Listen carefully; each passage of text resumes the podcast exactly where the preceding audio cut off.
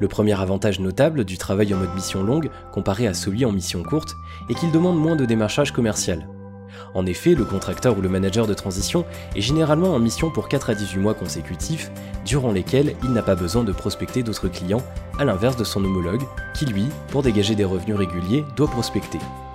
En plus de consommer beaucoup d'énergie et de temps, ce mode d'organisation a également un impact économique important. Prenons l'exemple d'un freelancer en mission courte facturant 1100 euros par jour de prestations.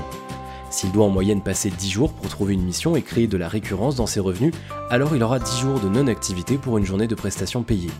Si vous étalez cette rémunération sur ces 11 jours, cela ne revient pas à 1100 euros par jour, mais à 100 euros par jour. Une énorme différence. A contrario, le contracteur facturant 500 euros par jour aura quant à lui généré 5500 euros de chiffre d'affaires sur 11 jours d'activité. Si vous extrapolez cela sur plusieurs mois et considérez que la mission du contracteur peut même être reconduite sur une année, la différence finit par être très grande entre le niveau de rémunération du consultant en mission courte et celui du consultant en mission longue.